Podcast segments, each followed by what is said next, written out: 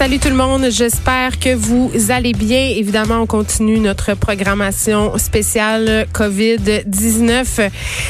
C'est euh, le jour 2 hein, pour les enfants qui n'ont pas d'école, ben le jour 3 en fait. Et là, euh, chez nous, je commence à déjà malheureusement à ressentir la grogne. Mes enfants qui sont tannés d'être dans la maison, euh, qui commencent à s'impatienter. Et là, mes enfants qui suivent aussi l'actualité, pas le plus petit de 5 ans, mais la plus vieille de 13 ans, forcément, lisent les nouvelles.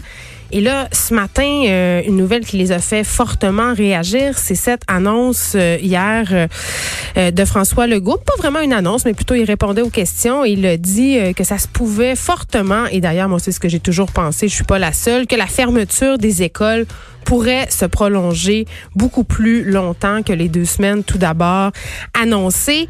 On parle de deux mois.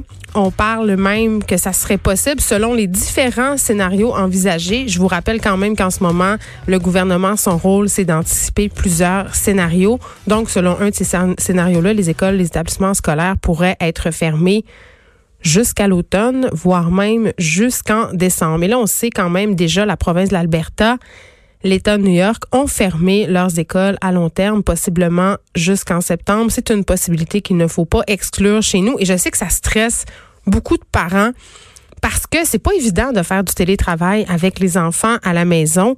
C'est pas évident non plus pour les enfants de devoir rester enfermés à l'intérieur. Je le disais tantôt, c'est drôle les trois, quatre, cinq premiers jours. Mais à un moment donné, le cabin fever nous pogne et les gens veulent commencer à sortir. Le beau temps commence à se pointer.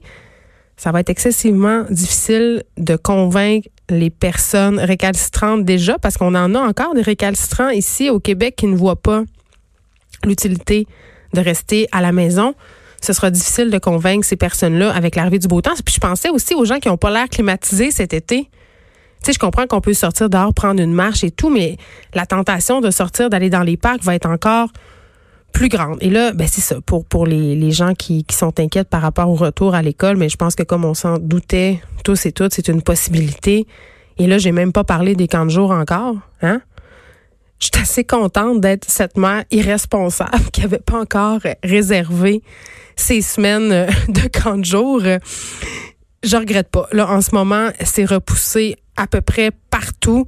Je sais pas qu'est-ce qui va arriver parce que euh, j'imagine pour l'instant les camps de jour doivent garder l'argent des dépôts dans leur caisse parce que quand on réserve pour les camps de jour, évidemment, on nous demande soit de payer les semaines à l'avance ou de faire un dépôt.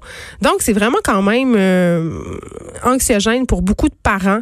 On sait pas trop qu'est-ce qui va se passer, on sait pas trop qu'est-ce qu'on va faire et je vois passer un peu des commentaires désagréables sur les médias sociaux des gens qui disent Hey, euh, vous, vous, capotez parce que vous êtes obligé de vous occuper de vos enfants, vous capotez parce que vous êtes enfermé avec vos enfants. Euh, on capote pas parce qu'on est enfermé avec nos enfants, on capote parce qu'à un moment donné, on n'aura plus rien à faire avec nos enfants. Et pour le moment, la, le ministère de l'Éducation euh, est en train, j'imagine, de se préparer une stratégie d'enseignement en ligne. Je ne sais pas si ça sera le cas parce que comme en Alberta, on a décidé de faire graduer tous les élèves. Par contre, il y aura de l'enseignement en ligne qui se fera.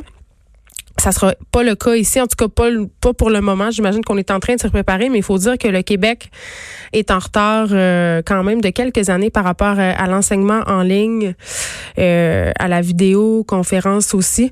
Oh, on va tout de suite euh, écouter la conférence. Euh, dans quelques instants, on va aller écouter la conférence de presse de François Legault qui va euh, s'adresser à nous comme il a l'habitude de le faire depuis le début de cette crise-là vers 13 heures. Dès qu'on l'aura, on vous mettra ça. Mais c'est ça. En attendant, on se demande un peu tous et toutes où est-ce qu'on où est-ce, où est-ce qu'on va se garrocher comme parents? Moi, je j'ai pas la vocation d'enseignante. Je vais vous le dire tout de suite. Là, moi, la perspective de faire l'école à la maison à mes enfants, c'est pas que ça me tente pas là c'est que ça me fait peur un peu. Je me demande comment je vais m'y prendre. Je me, je me demande comment je vais faire pour les faire conserver leurs acquis. Et j'ai vraiment un fort doute à savoir si on est capable ou non de le faire, c'est-à-dire euh, de mettre en place une structure scolaire qui se tient d'ici la fin de l'année. Puis j'ai tendance à penser que d'ici la fin de l'année, si les enfants apprennent rien, je veux dire dans le sens où apprennent rien du cursus scolaire, là, si on n'a pas un programme prédéfini pour leur enseigner à la maison, j'ai quand même pour mon dire, il reste trois mois d'école. On peut faire passer les apprentissages à travers le quotidien. On s'en va euh, directement écouter la conférence euh, de presse de François Legault